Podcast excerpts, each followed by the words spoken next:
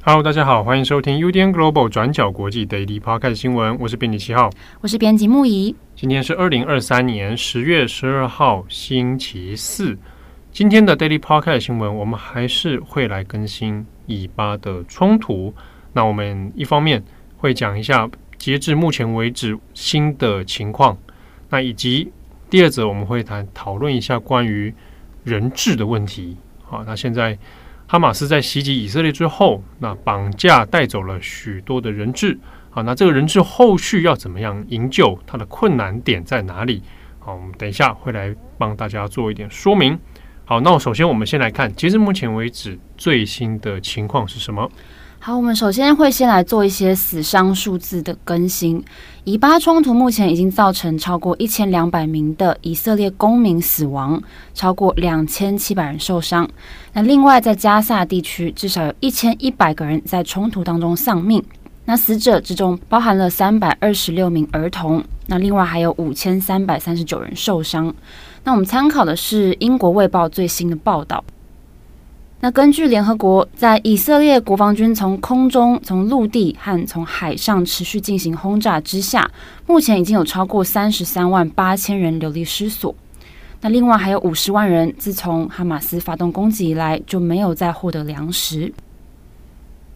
那在以色列现在非常频繁的空袭之下，加萨地区死伤很严重，那也已经被断水断电，还有燃料跟粮食的补给也几乎被切断。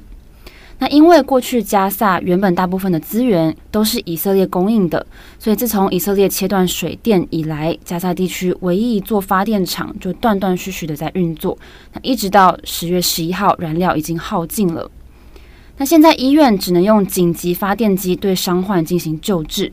不过原本医药用品就已经很缺乏了，那现在更是快速的消耗当中。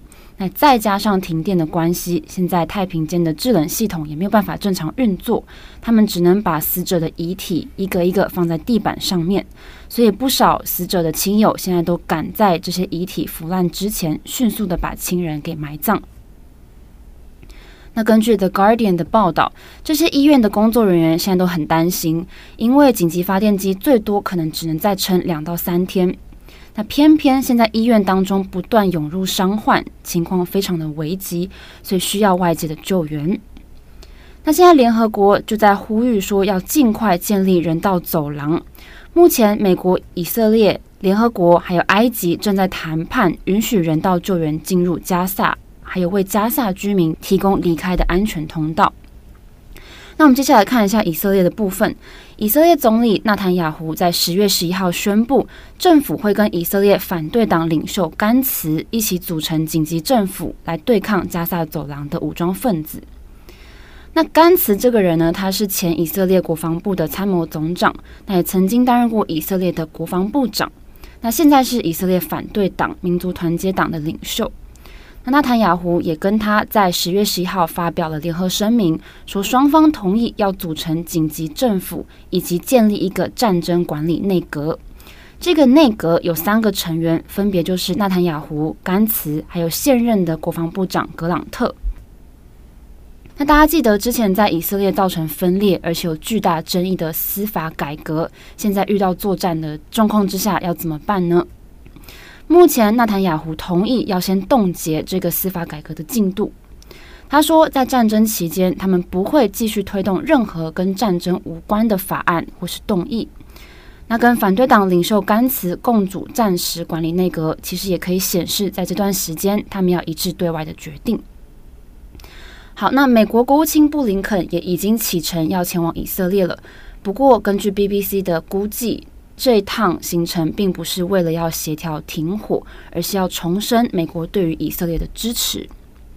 那的确，美国在袭击开始之后就表明支持以色列，也在十月九号派出最新最先进的核子动力航空母舰“福特号”打击群抵达了地中海东部，来做协助以色列的准备。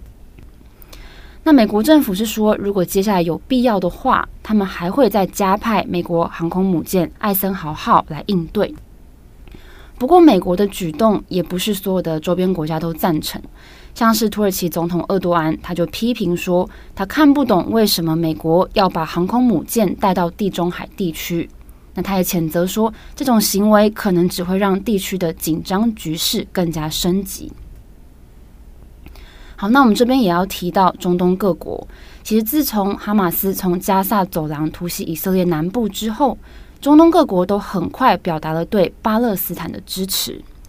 像是跟以色列北部接壤的黎巴嫩真主党，他们是黎巴嫩最强大的军事力量，而且过去也曾经跟以色列爆发武装冲突。那这次黎巴嫩真主党也响应了哈马斯的攻击，开始对以色列发动炮袭。所以可以说，以巴冲突持续之下，战火危机其实也持续的扩大当中。好，下面我们来讲一下关于人质的问题啊。在哈马斯袭击以后呢，截至目前为止，我们知道应该至少有一百五十人哈，现在被绑去做人质。好，那被绑去之后呢？现在推估应该是他的地点会被安置在加萨。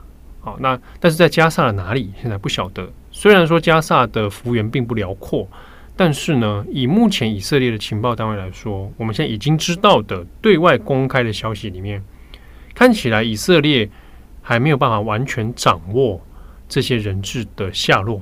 我们不知道他在加萨哪里。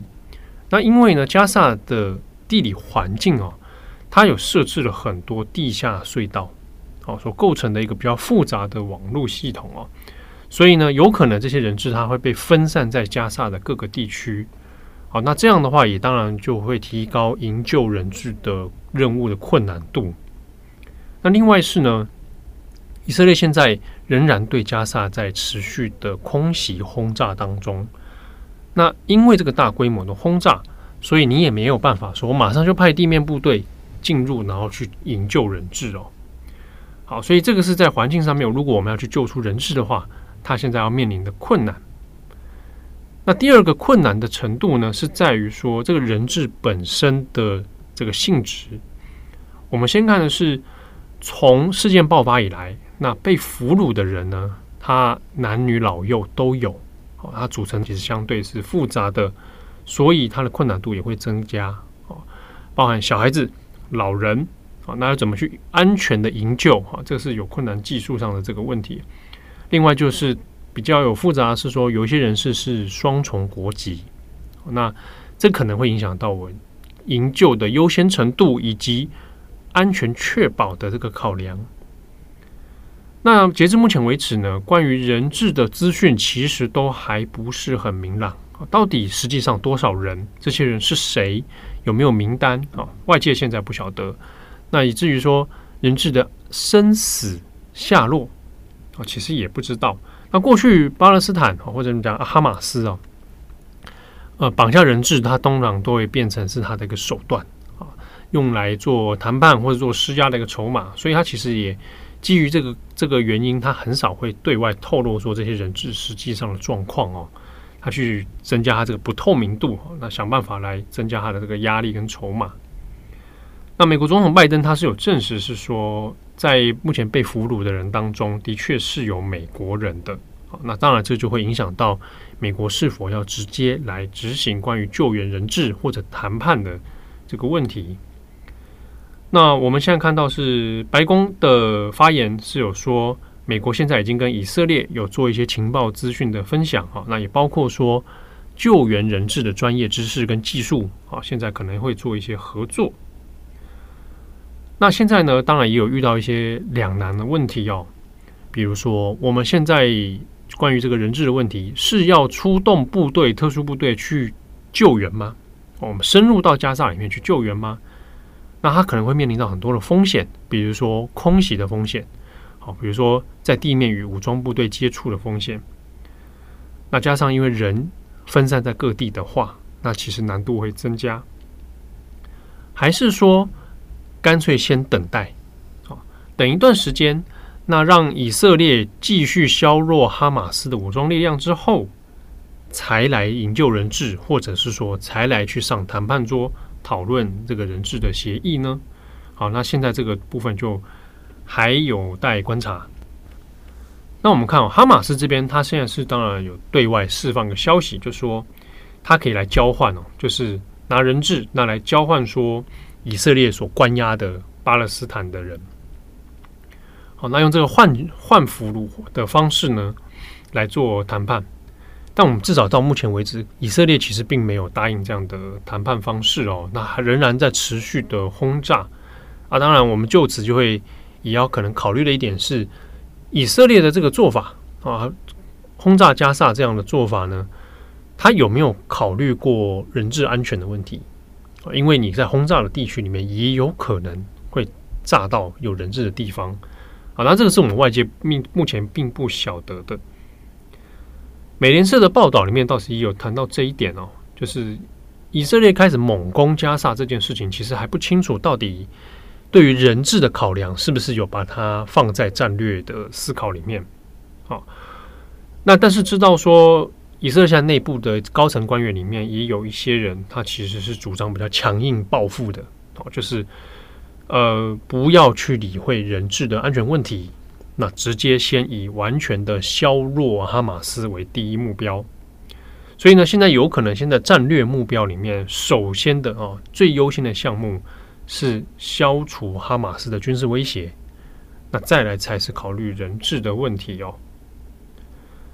那在周边的国家的部分呢，其实也有些人希望可以用调停的方式哦，来看看可不可以先至少。让一部分的人质可以安全，比如说卡达跟埃及啊，那现在正试图说透过一些管道哦，来跟哈马斯这边来做接触，但截至目前为止没有什么成果的样子哦。那可能现在人们预期是说，可不可以至少先就妇女跟儿童的部分哦，我们先来撤出啊？但截至目前为止，我们还没有看到一些成果。好，那我们在网站上面还会再陆续更新细节的报道，也欢迎大家来参考。那今天我们还会再更新一则，也有听众来问到说，诶，很好奇，那在欧美媒体之外，中东的媒体是怎么来做这些新闻资讯的啊？那我们也会针对这个题目来更新相关的讨论啊。大家有兴趣的话，可以来参考我们的网站。那我们也会通过 IG 来推播相关的连结哦，脸书上面也会找得到。这些文章，那欢迎大家来参考。祝福大家有美好的一天。我是编辑七号，我是编辑木仪，我们下次见喽，拜拜，拜拜。